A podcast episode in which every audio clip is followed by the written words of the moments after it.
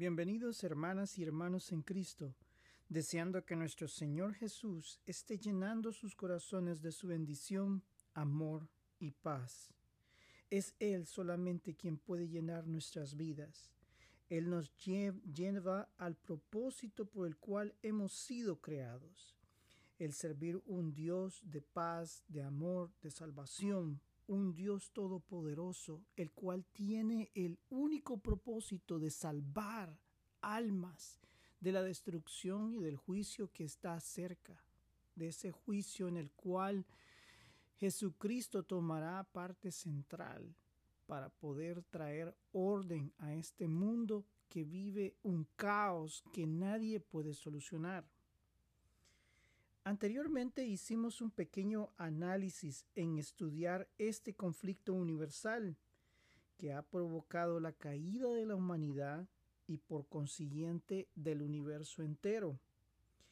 El pensamiento fuera de la esfera de Dios y la inteligencia, la inteligencia que Dios ha puesto en el hombre han creado una situación, por así le dicen los, los que bueno, una dicotomía, hay una, una distensión, hay una, una posición bien eh, eh, opuesta entre ambos casos.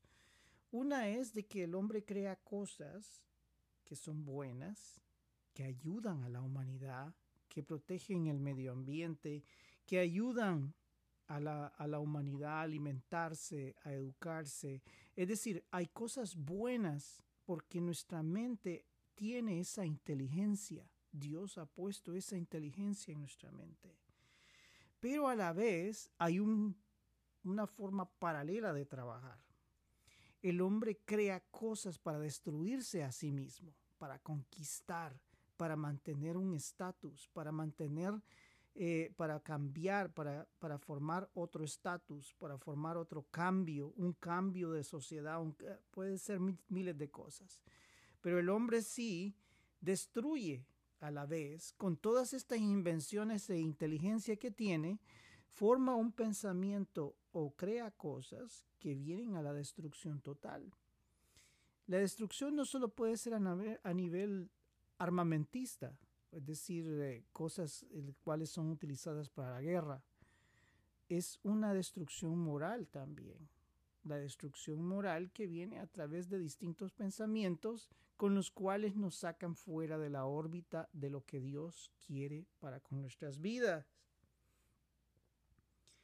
Ahora, cosas buenas, cosas malas. Esas son las lo que sucede dentro de la historia.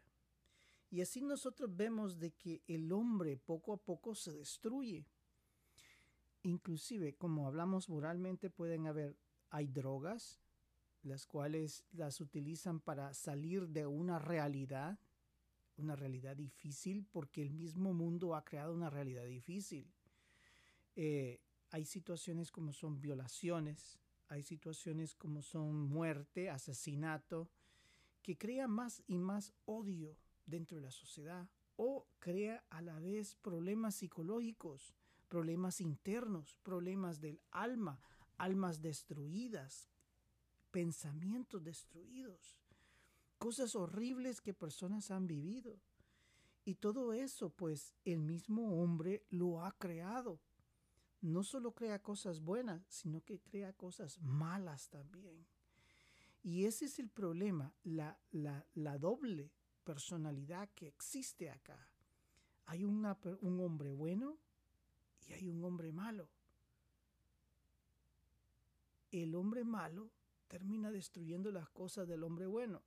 Del hombre bueno trata de poner nuevas buenas cosas y viene el hombre malo y lo destruye. Esa es la forma en la cual nosotros viviremos en ese eterno círculo de tremenda situación en la cual el mundo se ve sometido. No importando el color de la forma en la cual el hombre se gobierna o cómo el hombre pone la moralidad, no importando cómo sea el aspecto, el hombre va a vivir en una destrucción continua. Miles de muertos en guerras, situaciones difíciles en donde familias son destruidas. La televisión en vez o, o el cine en vez de, de hablar de la moralidad se inmiscuye en unas situaciones tan a veces que no vale la pena. ¿Por qué buscar e, e interesarse en buscar la intimidad de una pareja? Es en sí Dios apartado totalmente por parte de la sociedad humana. Y en la que es la cuestión de las guerras, pues se buscan los medios y métodos más salvajes para crear una guerra total. Eso tú lo puedes ver en la actualidad. Gobiernos que utilizan miles de métodos. Y yo cuando hablo de métodos, porque en una guerra, en una guerra se utilizan diferentes tipos de métodos.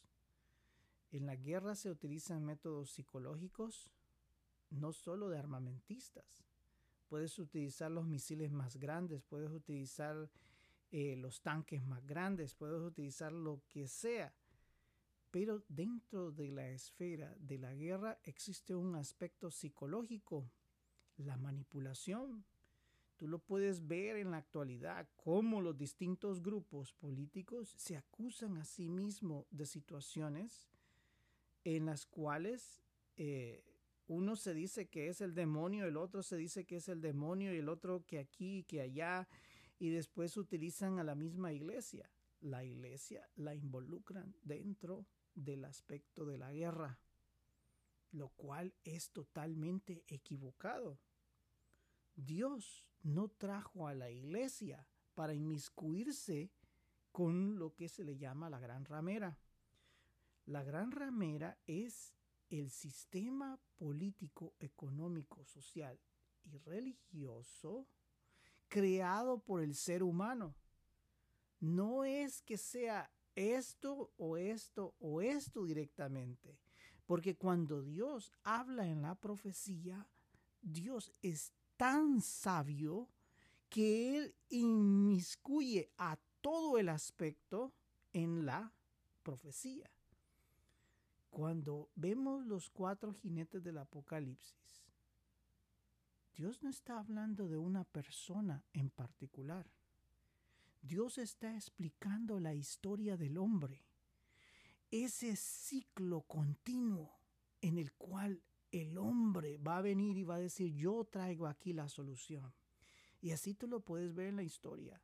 Miles y miles de hombres que han venido, los cuales se pintan de distintos colores políticos o de filosofías o lo de lo que quieran traer, y ellos tratan de imponer esa visión. Pero para imponer esa visión necesitan crear el ambiente. Y para crear el ambiente, ahí viene la persecución, ahí viene el silencio de los opositores y viene la destrucción de cualquier tipo de voz que no está de acuerdo. La utilización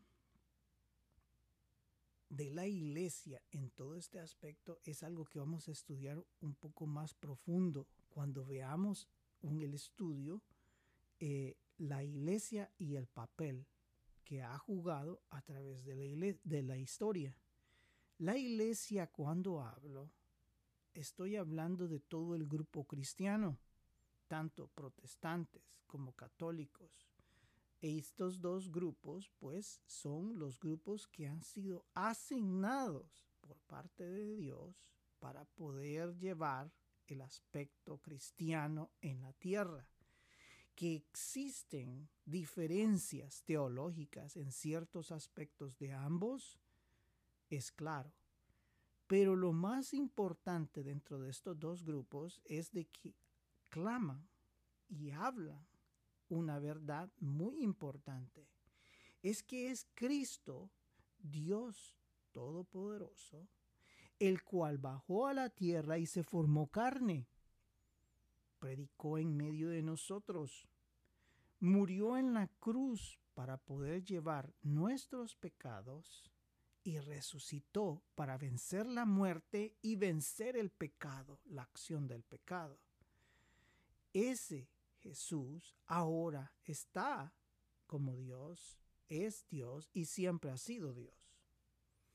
Esta es una realidad muy importante porque este es el aspecto que Dios nos ha dado para poder predicar y salvar almas, no tomar un partidismo político ni que la iglesia se inmiscuya dentro de la política. El estudio de hoy, pues, se denomina Jesucristo, el triunfo de Jesucristo en el Apocalipsis. Ahora, el triunfo de Jesucristo no lo estoy llamando al evento final, en los capítulos 20, 21, 22, en los cuales ya Jesucristo como rey baja a tomar el control sobre una tierra que va en un ciclo de destrucción continua. O cuando ya venga la nueva Jerusalén. Estamos hablando del triunfo de Jesucristo en la cruz del Calvario. Ese poderoso evento es la parte central de la Biblia. No hay otro evento más claro y más evidente que nos muestre el poder de Dios y el amor de Dios por la humanidad. Es Dios que a través de ese acto de amor permite que la humanidad se salve del conflicto venidero y que pueda tener acceso a la presencia de Dios y ser salva. Ahora, el triunfo de Jesús comienza desde un plan que había sido formado dentro de la mente de Dios. Es un plan muy importante. Como yo había mencionado en otros estudios, es, es pues algo distinto a la Biblia.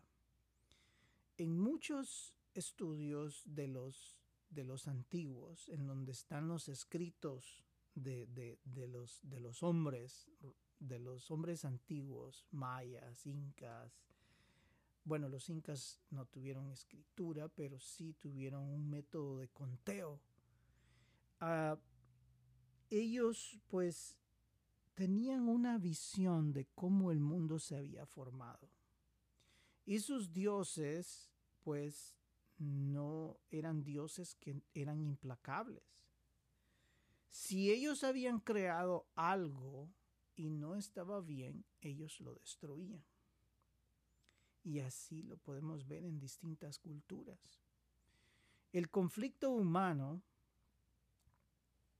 el conflicto que existe acá es de que estos dioses pues son dioses que no no tienen ninguna similitud con nuestro Dios. Nuestro Dios creó algo y Él se hizo responsable de esa creación. Él es el Dios que provee. Si tú puedes ver, Dios no creó al hombre solo para tirarlo en la tierra y ya, ahí está. Como cualquiera hubiera pensado, eh, en los extraterrestres que vinieron y pusieron aquí el DNA de algo y, formaron al ser humano y ya, y se fueron, se fueron a su planeta. No, Dios fue un Dios responsable. Él formó el jardín del Edén. Él dio la alimentación y la sustentación, si tú puedes ver. Creó la luz, creó los astros, creó la naturaleza, los animales, creó todo eso para la sustentación, era un Dios responsable. Y por último hizo al hombre y la mujer, ya cuando ya existían todos los elementos de sustentación. Es un Dios sabio, es un Dios poderoso, es un Dios que tiene una gran misericordia y sabiduría. Cuando el hombre pecó, cuando el hombre creó este conflicto, cuando el hombre llevó a la humanidad entera a la caída y junto con la humanidad, el hombre puso un mundo paralelo, un mundo de destrucción, un universo que está condenado a una destrucción. Y muchos científicos pues dicen, no, no, de que aquí que el sol desaparezca y de que el, el, universo desaparezca, tienen que ser miles, miles, miles, miles de millones de años. Pero en sí, Dios, Dios puede hacerlo mañana, pasado mañana, pero ese no es su propósito, porque tenemos que pasar por todo el proceso del libro de Apocalipsis. Ahora, con el rompimiento de la relación con Dios en la expulsión del jardín de Edén, llevó al ser humano a buscar dos caminos. El tratar de restablecer una relación rota con Dios, pero limitada, debido a su naturaleza caída, o buscar una alternativa, una alternativa de reemplazar a Dios. Y eso, eso desde el principio ocurrió. Si yo fui expulsado de la presencia de Dios, pues no le sirvo a Dios. Voy a buscar otro método otro lugar o otro Dios que me sirva para mis propios propósitos. Una alternativa. Pero hubieron hombres que en su corazón dijeron, yo voy a servir a Dios. Dios conocía este deseo de servir a Dios, el deseo de aquellos que a pesar de su naturaleza caída, querían acercarse a Él. Se diseñó un plan. Desde el momento en que el hombre falló, el plan conllevaba varias fases Véase bien. Dios no hace todo en desorden, sino que lo va haciendo en forma bien ordenada.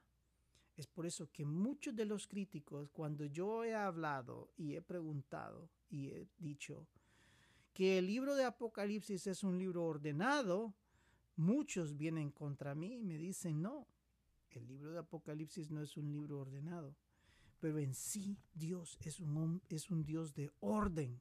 Y cuando Él establece este proceso que va a ocurrir, lo establece en orden. Y ese proceso, esas fases de ese plan, están siendo llevadas paso a paso. Lo primero era establecer a alguien o una institución que representara a Dios y que pudiera mostrar al mundo quién era Él y cómo el ser humano podía tener una relación con él. ¿Ves? Él tenía que elegir a alguien. Él no tenía, él no podía solo aparecerse, aquí estoy yo. Primero, ¿por qué? Por el pecado del hombre. Dios tenía que buscar personas especiales que pudieran humillarse delante de la presencia de Dios. Y Dios pues eligió a una nación, a un grupo de personas, Israel. Un pueblo que no tenía estructura mínima. Eh, no era un pueblo. Eligió a un hombre y de ese hombre formó una nación.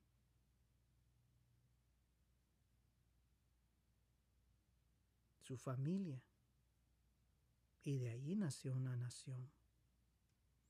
Lo primero era mostrar a Israel quién era este Dios. Sí, Dios tenía que mostrarle sus leyes, tenía que mostrarle sus estatutos, tenía que mostrarle su amor, su poder, su palabra. Él tenía que mostrarle a ellos quién era Dios. Y en el Antiguo Testamento nosotros observamos cómo Dios se acerca a este pueblo con gran poder, amor y salvación. Desde Egipto hasta la entrada de la tierra prometida. Su establecimiento como nación. Dios estuvo presente con ellos. Dios les mostró su poder a través de la historia y les dio la forma en que ellos podían acercarse a Él. Los sacrificios de animales para cubrir el pecado de la vida de los miembros de la nación servían como un doble propósito, el formar una conciencia espiritual, es decir, una fuerte experiencia espiritual que permitiera a ellos saber que Dios estaba con ellos. Y segundo, el mostrar a las naciones quién es este Dios sobre todos los dioses en la tierra. La espiritualidad innata de todos los individuos en la tierra nos indica que el hombre buscaba de un ser espiritual.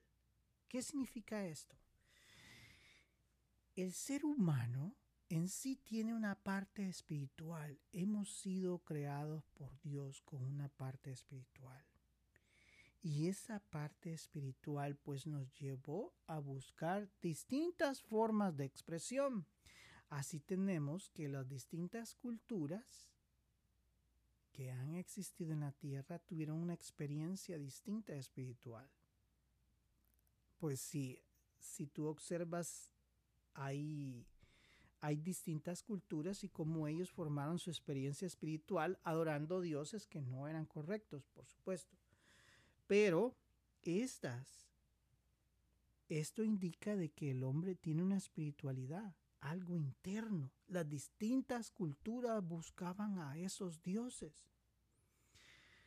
Entonces era necesario guiar a todas estas naciones. Ahora, Dios ha puesto un país que es su representante, Israel. Le dio su palabra, le dio su amor, le dio su poder, le dio una guía de cómo podía ellos acercarse a Dios y cómo podían ellos cubrir su pecado. Pero el plan sería atacado por aquel que provocó el engaño en Eva. Satanás mismo buscó la forma en contaminar a esta nación. Sabiendo que si esto era logrado, destruiría a esta nación, pues Dios no toleraría el pecado. El objetivo del diablo era destruir a estos representantes de Dios, para así detener el plan, ¿ves? El plan que Dios había puesto en marcha. Pero Dios es sabio y Dios sabe cómo manejar el plan. El diablo puede ver unas cosas del plan, pero no puede ver el plan en su totalidad a través de la historia. Él no sabía quién era Jesús. Él no sabía eh, cómo era que se iba a formar este Jesús y cómo era que iba a venir y cómo era que iba a nacer. Él no sabía los detalles del plan. Sí sabía que había algo detrás que iba a venir alguien que lo iba a destruir. Entonces cuando Dios eligió a Israel, pues lo primero era necesario destruir a este representante. Tenía que detener el plan que había comenzado desde el jardín de del Edén. La simiente de la mujer le aplastaría la cabeza a este enemigo que había contaminado con su odio a toda la creación. ¿Sí? El plan estaba puesto en marcha desde el momento en que Adán y Eva cayeron. Y Dios sabía la maldad y el odio con el cual el diablo había querido destruirnos. Y nosotros que nos dejamos engañar. Pero gracias a Dios, hubieron hombres y mujeres que se mantuvieron fieles a su palabra, a pesar de que Israel, sus líderes, cayeron, se dejaron guiar por cuestiones muy distintas a lo que era Dios. Hubieron hombres y mujeres que se mantuvieron fieles a la palabra de Dios. estos fueron sellados. Estos regresarían a su nación para una segunda fase del plan. Israel no podía desaparecer sin antes cumplir con su propósito. Israel es un punto muy importante. Israel no va a desaparecer en ningún momento. Por más que sus enemigos así lo quieran, Israel no desaparecerá. Que si es porque tienen armas nucleares, ellos no tenían armas nucleares en el tiempo de Babilonia y eso y lo otro, no, ellos no tenían eso. Que por eso fueron destruidos, no, fueron destruidos por el pecado que había sido cometido por la nación. Ahora, Israel forma un propósito tan importante. Los elegidos, por supuesto, no toda la nación en sí, sino que los elegidos que Dios ha formado, así como estos que se mantuvieron fieles a su palabra esos se mantuvieron fieles para entrar a la segunda fase del plan. Ellos retornaron. Encontraron tiempos bien difíciles en la nación. Se formaron nuevamente y se mantuvieron firmes. Era necesario mantener ese plan. Los distintos profetas, esencialmente Isaías y Daniel, vieron a alguien que vendría para restablecer un orden. Ahora ellos lo habían visto dentro de la órbita de Israel. Pero era más un plan general, era un plan a nivel mundial. En sus profecías, especialmente en Isaías, se, observa que este hombre sufriría tremendamente por la humanidad. El plan estaba puesto y el enemigo conocía ciertos detalles del plan, pero no todo era claro. El plan estaba puesto y el enemigo, pues, tenía que destruirlo. ¿Quién sería uno, una de las principales? ¿Quién sería? ¿Quién sería esta persona? era una de las principales preguntas que circulaban en la cabeza de maldad de Satanás. Satanás no había logrado su objetivo de borrar del mapa a Israel y por consiguiente a Dios de la faz de la tierra. Sí, su objetivo es hacer desaparecer a Dios de la faz de la tierra. Ese es su objetivo. Y y es bien importante que lo entendamos que ningún ser humano dentro de la maquinaria de la gran Babilonia, de la gran ramera, va a proteger a la iglesia y que la iglesia se tenga que asociar con esta institución. Como lo he dicho antes, la gran ramera la Gran Babilonia representa todo el sistema político, económico, social, religioso que el ser humano ha formado.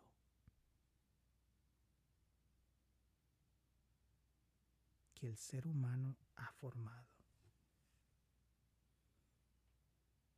Esta persona que Isaías había visto sufriría por la humanidad el plan estaba puesto y el enemigo pues estaba listo en buscar destruirlo. Satanás no había logrado su objetivo de borrar del mapa a Israel. Llegamos al periodo de tiempo cuando Jesús aparece en la escena. La forma de su concepción fue puesta en secreto por sus padres, los ángeles cubrieron la forma de concepción de este Jesús hasta después de su muerte. Permitió ocultar su verdadero objetivo hasta el momento en que él comenzara a predicar la palabra de Dios. por más que el diablo usó hombres de maldad para buscar a este hombre, no lo pudo encontrar. Si Jesús apareció en la escena, entramos a la tercera fase de este plan. Dios mismo desciende a la tierra. El enemigo no lo había visto. Tres años fueron los que él se dio cuenta de la presencia que estaba allí. El enemigo se dio cuenta de la presencia que estaba allí y sabía que tenía que eliminarla. Sabía que tenía que eliminar a Jesús. Se mantuvo en secreto.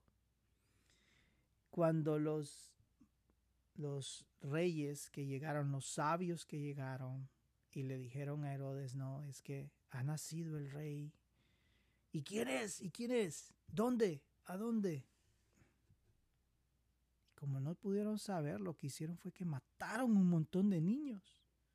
¿Ves cómo el odio de Satanás es formado en el corazón del hombre y el hombre se vuelve instrumento de destrucción de todo lo que muestre el nombre de Dios? Su ministerio trajo un serio conflicto, conflicto espiritual y conflicto humano, especialmente con aquellos que pensaban que ellos tenían toda la razón en cuestiones espirituales. Ellos no podían ver más allá. Los milagros estaban presentes y ellos no lograban entender a esta persona. Y cuando él le dijo a un hombre, tus pecados son perdonados, ellos se levantaron en sí al, eh, cuando él reveló su personalidad. Dios mismo. Dios mismo. Nadie más puede perdonar los pecados del hombre, sino solo Dios.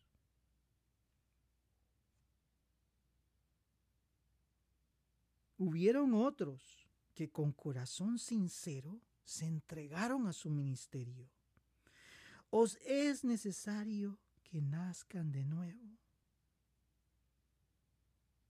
¿Te acuerdas esas palabras en el Nuevo Testamento? Os es necesario que nazcan de nuevo. Un nacimiento espiritual, una renovación del interior, una liberación del pecado. su muerte, llevada por el odio que Satanás inyectó en el corazón de los hombres, llevaba el propósito de callar a este movimiento de cambio. Era claro que el enemigo no quiere permitir que este plan se ejecute. Y cuando él vio al creador del universo en un pedazo de carne, tal y como nosotros, lo vio limitado. Comenzó haciendo pruebas a ver si lo podía atacar. Se dio cuenta de que estaba limitado. Él pensaba que Dios estaba limitado, pero el mismo Jesús dijo, si yo quisiera, bajaran aquí legiones de ángeles para liberarme. Pero él sabía el propósito del plan ¿Ves? El capítulo 1 del libro de Apocalipsis refleja el punto final, pero llegaremos ahí en un momento. El enemigo sabía que se enfrentaba contra el Dios mismo de la tierra, un hombre limitado, y estaba en el lado de su cancha. Aquí terminaré con aquel que quiso que quise destronar hace muchos años atrás. Ese fue su propósito, destronar a Dios y convertirse en un demonio que controla el universo. Él no sabía las consecuencias espirituales que esto conllevaría. La muerte de Jesús y su resurrección conllevarían al punto final del plan que había sido diseñado desde el momento en que Adán y Eva cayeron. Su muerte y resurrección también abren otro punto. La carrera final de la tierra y el universo entero. Estamos en la última fase. Este era el plan de rescate perfecto de Dios.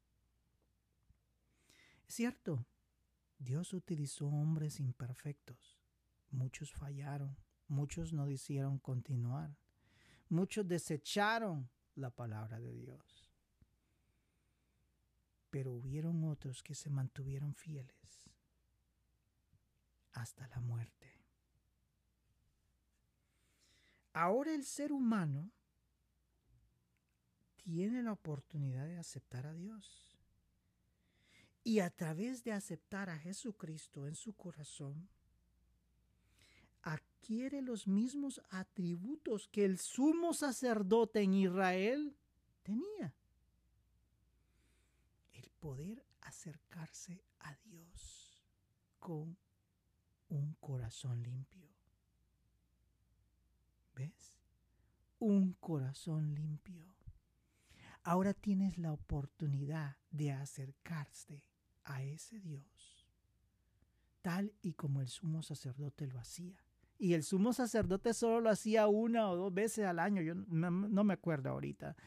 Pero te imaginas, y él tenía que prepararse por semanas, porque si él no se preparaba bien, allá adentro era fulminado. Inclusive le ponían campanitas en amarrados en su cuerpo, en su ropaje, por si él caía muerto debido al pecado, le amarraban una gran cuerda y, junto con toda su ropa y todo, y si oían que las campanitas caían, pues venían y lo que hacían era alarlo para sacarlo de ahí. Nosotros no. Nosotros no. Tenemos la entrada al lugar santísimo, al lugar de la presencia de Dios. Y yo no sé si tú lo has experimentado. Cuando tú oras, cuando tú le pides a Dios, cuando tú te derramas delante de Dios. Cuando digo derramarte es que tú le expresas a Dios tu amor, tú le expresas a Dios tu agradecimiento, Tú le expresas a Dios a pesar de las situaciones que tú estás viviendo. Tú le expresas a Dios aquel cariño. La presencia de Dios de ese lugar santísimo llega a tu corazón. Y sientes algo que era el propósito de Dios entre Dios y el hombre. La relación de Dios, con la amistad entre Dios y el hombre. El estar dentro de ese templo, en el lugar santísimo, pudiendo pedir perdón por nuestros pecados a través de la sangre de Cristo. Cristo es nuestro único camino. Es el único con el cual nosotros podemos ser salvos. No hay nadie más en la Biblia. No creas en libros paralelos. La Biblia expresa un solo camino. Es Cristo. Porque ese era el plan. Ese era el plan diseñado por Dios. El ser salvos del juicio que caería sobre la tierra era el propósito de Dios porque Dios sabía de que todo este ciclo de destrucción que el hombre ha creado llegaría a un punto final, llegaría a un punto final. Ahora, el primer capítulo del libro de Apocalipsis nos permite ver la victoria de aquel que murió en la cruz. A Juan se le revela este anciano de días que está delante de él. yo fui el que murió y estoy vivo. Yo fui antes, yo soy el antes y estaré al final, el alfa y el omega. Estoy para siempre, el que estuve muerto y vivo. Se le muestra a Juan quien ahora es perdonado por Dios al haber aceptado a Jesús como su Salvador personal y ahora éste tiene acceso a la presencia de Dios mismo. ¿Qué quiero decir? Imagínate Juan. En esta visión, él está presente delante del Dios creador, Jesús. Algo que Abraham, Moisés, ellos no podían ver esa presencia estás delante de algo más poderoso en la historia humana. No tú, Dios y su plan. La victoria de Cristo te permiten y le permitieron a Juan ver a este anciano de días, a Dios mismo, y no ser fulminado. Moisés Abraham solo podían ver las sombras por su pecado interno. Cristo se presenta triunfante de la muerte ante Juan. Ahora Él se presenta como Dios, como Salvador, como Redentor y protector del mundo cristiano. Del mundo cristiano. En Él están las estrellas en su mano, representando a la iglesia a través de la historia. ¿De qué iglesia? La iglesia son todos aquellos cristianos, creyentes, que han aceptado a Jesús como su Salvador personal en sus corazones, porque ese era el plan y ese era el propósito. No había ningún otro plan. Que si han puesto otras cosas allí a través de la historia, ese es el ser humano actuando. La Biblia no menciona ningún otro camino ni ninguna otra persona más que Jesús.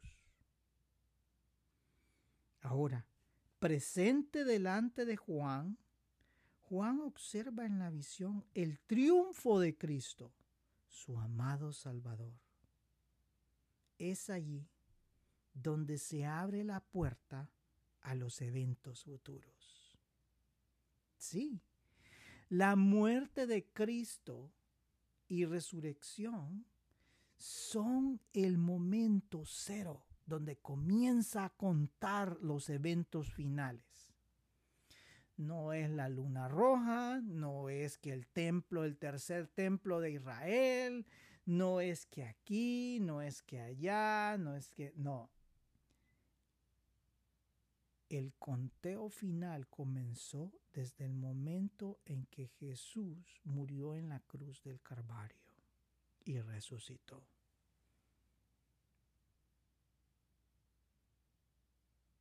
La tierra y el universo en sí son llevados a una segura destrucción sí, el hombre va a seguir y seguir y seguir peleando y peleando y lo peor de todo, hay elementos que son las mediciones principales de Dios para ejecutar un plan. Uno, la iglesia. En la actualidad, estamos hablando en la actualidad. Uno, la iglesia, los creyentes en Cristo.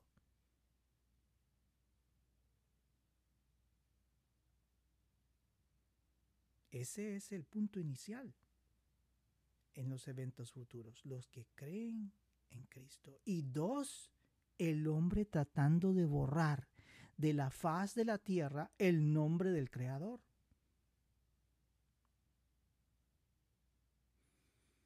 No hay una esperanza, aunque los científicos aminuran este concepto de destrucción del universo entero con decir que ocurrirá en miles de millones de años pero es el hombre que acelera este proceso a través de su forma de actuar, especialmente contra la fe en Cristo. es interesante cuando tú ves el libro de Apocalipsis y comienzas a analizar que cuáles son los eventos más importantes, no es la aparición del anticristo, no es eh, eh, su forma de actuar y que su marca y que esto y que lo otro y que cuál es su nombre y ahí se acusan y la misma iglesia se mete en eso, en tratar de apoyar cuestiones políticas que nada que ver. Pero en sí, los dos puntos principales es la iglesia de los creyentes en Cristo. Y dos, borrar del mapa el nombre de Dios. Ahí tú tienes toda la clave, toda la clave del libro de Apocalipsis. En esos dos puntos. La persecución contra los creyentes en Cristo es el punto principal. Es uno de los puntos principales para traer el juicio. Y lo segundo es cuando el hombre por supuesto, esto es a consecuencia, el hombre tratando de borrar de la faz de la tierra el nombre de Dios, el nombre de Jesús. ¿Por qué? Porque lo había explicado anteriormente. El hombre ha utilizado a la iglesia, a los creyentes en Cristo, en campañas humanas, en este mismo propósito de la gran ramera, en el mismo propósito de la gran Babilonia. La iglesia no debe estar inmiscuida en esto, pero a través de la historia tú lo miras. La iglesia se involucra, ya sea cualquier tipo de iglesia, se involucra con los políticos, movimientos políticos a través de la historia humana. Yo apoyo a este candidato porque este protege a, los protestantes. Y yo no, yo, yo apoyo a este candidato porque este protege estos cuestiones de los cristianos. Pero tú no ves todo lo que hay detrás de esa maquinaria. Tú no sabes cómo esos políticos se comportan. Dios sí lo sabe. Ellos utilizan la iglesia para sus propósitos destructivos. El ciclaje de esos cuatro jinete del Apocalipsis. Y es por eso que la iglesia se ve inmiscuida en esta situación. Y al final de cuentas va a llegar el punto en donde el hombre va a decir, mejor borremos este Dios de la faz de la tierra porque lo único que ha servido es para dividir al mundo. ¿Sí? Por eso nosotros, nuestro principal objetivo es traer almas a Cristo para que sean salvas. Ese es nuestro propósito en esta tierra. El triunfo de Cristo en el libro de Apocalipsis se ve acentuado o más bien magnificado cuando se busca a alguien en el cielo o en la tierra para que abra los sellos del rollo que están en la mano de Dios. Este documento, este rollo, representa el documento de propiedad del universo entero. En él está revelada la realidad del hombre y qué es lo que ha provocado contra la humanidad. Y no solo contra la humanidad, sino contra la iglesia o los creyentes en Cristo. Este conflicto entre la humanidad desembocará en la destrucción de sí misma y los creyentes en Cristo que provoca que los eventos finales se desenlacen. Su muerte en la cruz nos permite compartir su triunfo, su triunfo contra las huestes de maldad, contra el odio, contra la carrera de destrucción que el hombre ha dispuesto. Sí, este, este triunfo de Cristo es el punto central de la Biblia y lo vuelvo a remarcar. sin esa muerte y ese triunfo,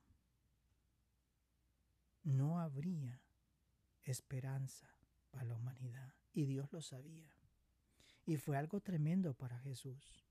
Inclusive en su oración, él sentía el peso de la responsabilidad que tenía, que tenía que morir, sufrir. Como ser humano, igual que nosotros, la carne duele. Si a ti te dicen, Hoy sí te vamos a dar aquí de patadas y te vamos a acabar y te vamos a agarrar una piedra y te la vamos a pegar en la cabeza. Tú no vas a ese lugar. Definitivamente tú no vas a ese lugar. Pero imagínate Jesús. Tenía aquella responsabilidad tan grande y ahora él enfrentado ante la muerte ante la tortura de las huestes demoníacas, porque esas eran en realidad las que estaban detrás de los romanos y detrás de, los, del Sanedrín y de todos los líderes religiosos de Israel de ese tiempo. Era un odio que era atizado o el fuego se levantaba por medio de Satanás. pero todo tenía un propósito. El propósito eras tú, yo. Ese era el propósito. El triunfo de Cristo en ese capítulo primero del libro de Apocalipsis es bellísimo, donde Juan puede ver a su Salvador transformado poderoso es Dios. Ese es el triunfo de Cristo. Eso es lo que comienza a contar los minutos finales de esta tierra. Es lo que ha comenzado hacia esa carrera final. ¿Qué hacer? ¿Vivir en desesperanza? No. grande es el que tenemos. Nos gozamos con Él. Cuando oramos podemos sentir su presencia y Él se goza con nosotros. Somos la niña de sus ojos y estamos delante de Él. Hermoso es Dios. Y con eso nosotros venimos y le hablamos a otros, o que nuestra vida hable a otros, que ellos puedan ver la diferencia, así como Daniel y sus amigos. Vivimos en un mundo difícil, duro, un mundo en que actualmente está súper dividido y esa división pues crea conflicto a todo nivel. Nuestro propósito es salvar almas, sacarlas de ese infierno. Aquellos que quieran ser salvos. Nuestro propósito es orar por aquellos que predican el nombre de Cristo. Orar para que Dios los proteja y que Dios les dé la sabiduría para poder predicar la palabra. Grande es Dios. Grande es su amor por ti y por mí. ¿Qué amor, qué más amor necesitas tú en tu vida? El triunfo de Cristo representa el evento más grande de amor por ti. Nadie en esta tierra te va a dar el gozo que Dios y su relación con Él te da. Ningún ser humano lo va a hacer.